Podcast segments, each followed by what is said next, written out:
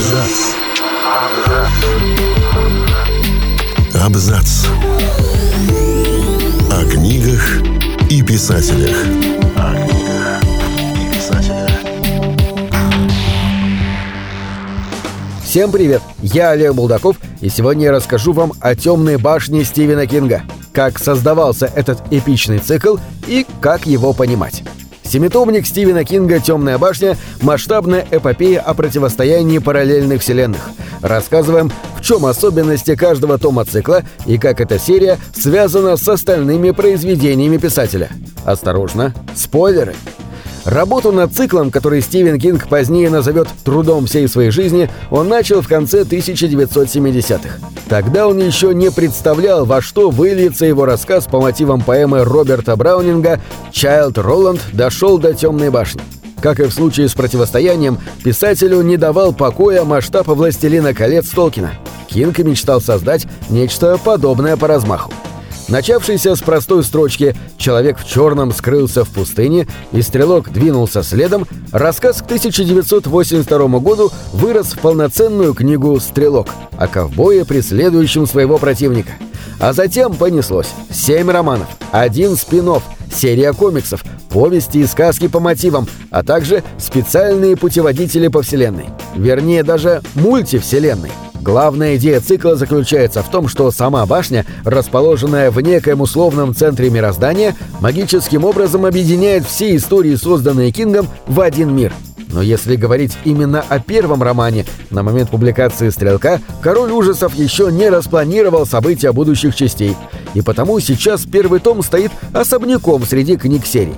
«Стрелка» смело можно читать как отдельный роман – это завораживающая смесь фэнтези-вестерна и хоррора с вполне себе законченной историей. Вторую книгу цикла «Извлечение троих» многие поклонники писателя считают не только лучшим томом «Темной башни», но и одним из лучших романов Кинга вообще – Именно в этой части эпопеи автор начал выстраивать мифологию Срединного мира с его обычаями и географией. Здесь описан важный концепт незримой силы К, управляющей судьбами людей, и обозначен механизм действия самой Темной башни.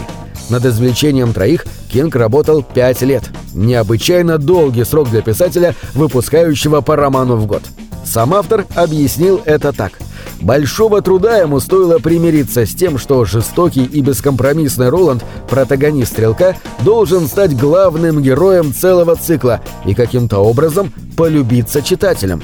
Поэтому во втором романе главный герой должен собрать свой катет, объединенных судьбой и общей целью компаньонов. Для этого Роланд совершает вылазки в наш мир, откуда извлекает троих – наркомана Эдди Дина, чернокожую безногую Адетту Холмс с раздвоением личности и серийного убийцу Джека Морта. Кажущаяся на первый взгляд сложная идея путешествия между временами и мирами на деле, благодаря мастерству, описана увлекательно и динамично, поэтому роман так крепко запал в душу фанатам Кинга.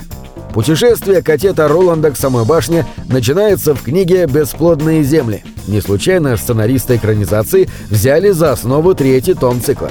В этом же романе в полной мере проявляются особенности, за которые преданные поклонники почитают эту сагу.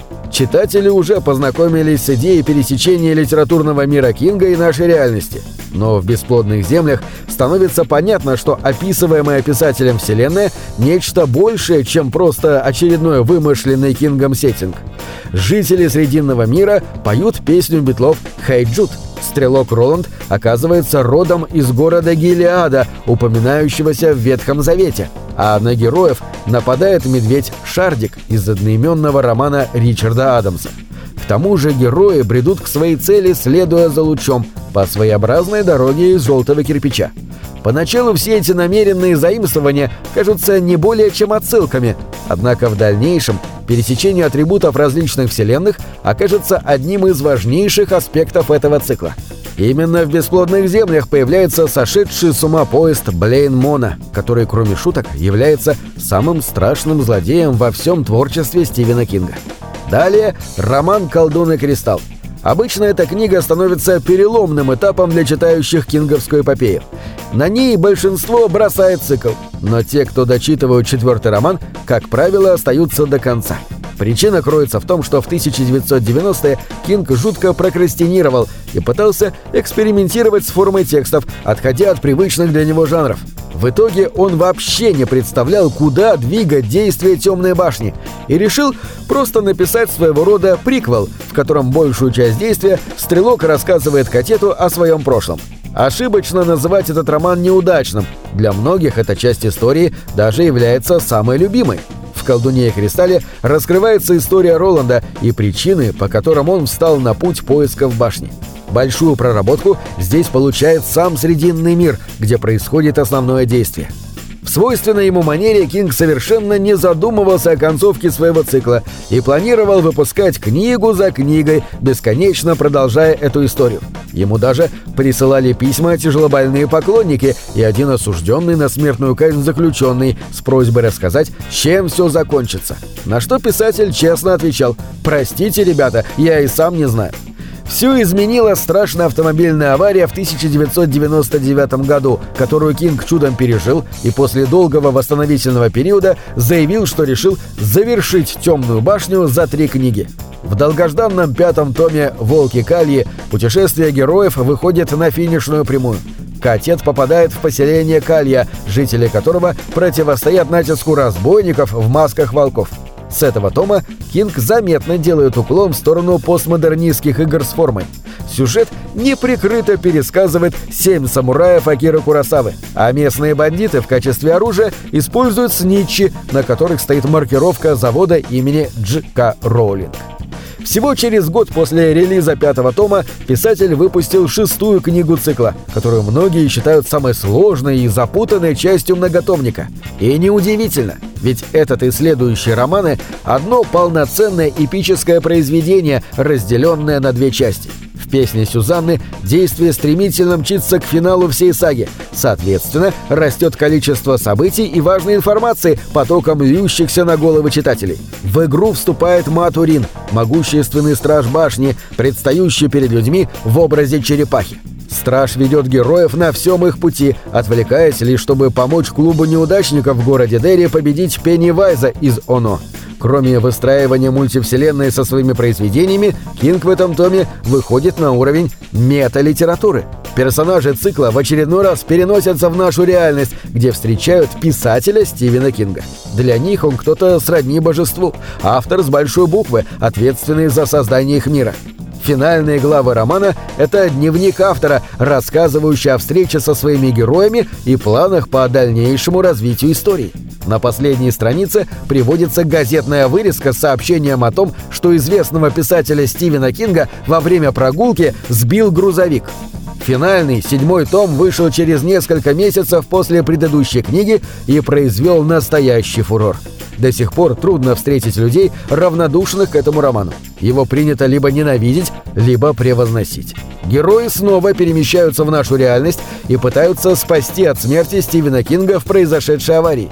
Таким образом, они хотят уберечь от разрушения мир, созданный писателем, подобраться к подножию монументальной темной башни и заодно пересечься с героями из «Оно», «Сердца в Атлантиде» и «Бессонницы».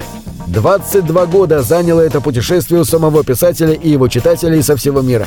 Конечно же, было бы невозможным, чтобы комната на вершине башни исполнила желание всех и каждого, как машина желаний из пикника на обочине Стругацких. И потому Кинг завершил свою грандиозную метаэпопею самым литературным способом из всех возможных, оставив возможность для того, чтобы путешествие к башне не заканчивалось никогда. Поклонники разделились на два лагеря – кто-то остался в восторге, а кто-то пришел в ярость. Но главное, что каждый влюбившийся в эту книгу читатель теперь знает. Стоит перевернуть очередную страницу, и человек в черном снова скроется в пустыне, а стрелок двинется следом. На этом все. Читайте хорошие книги.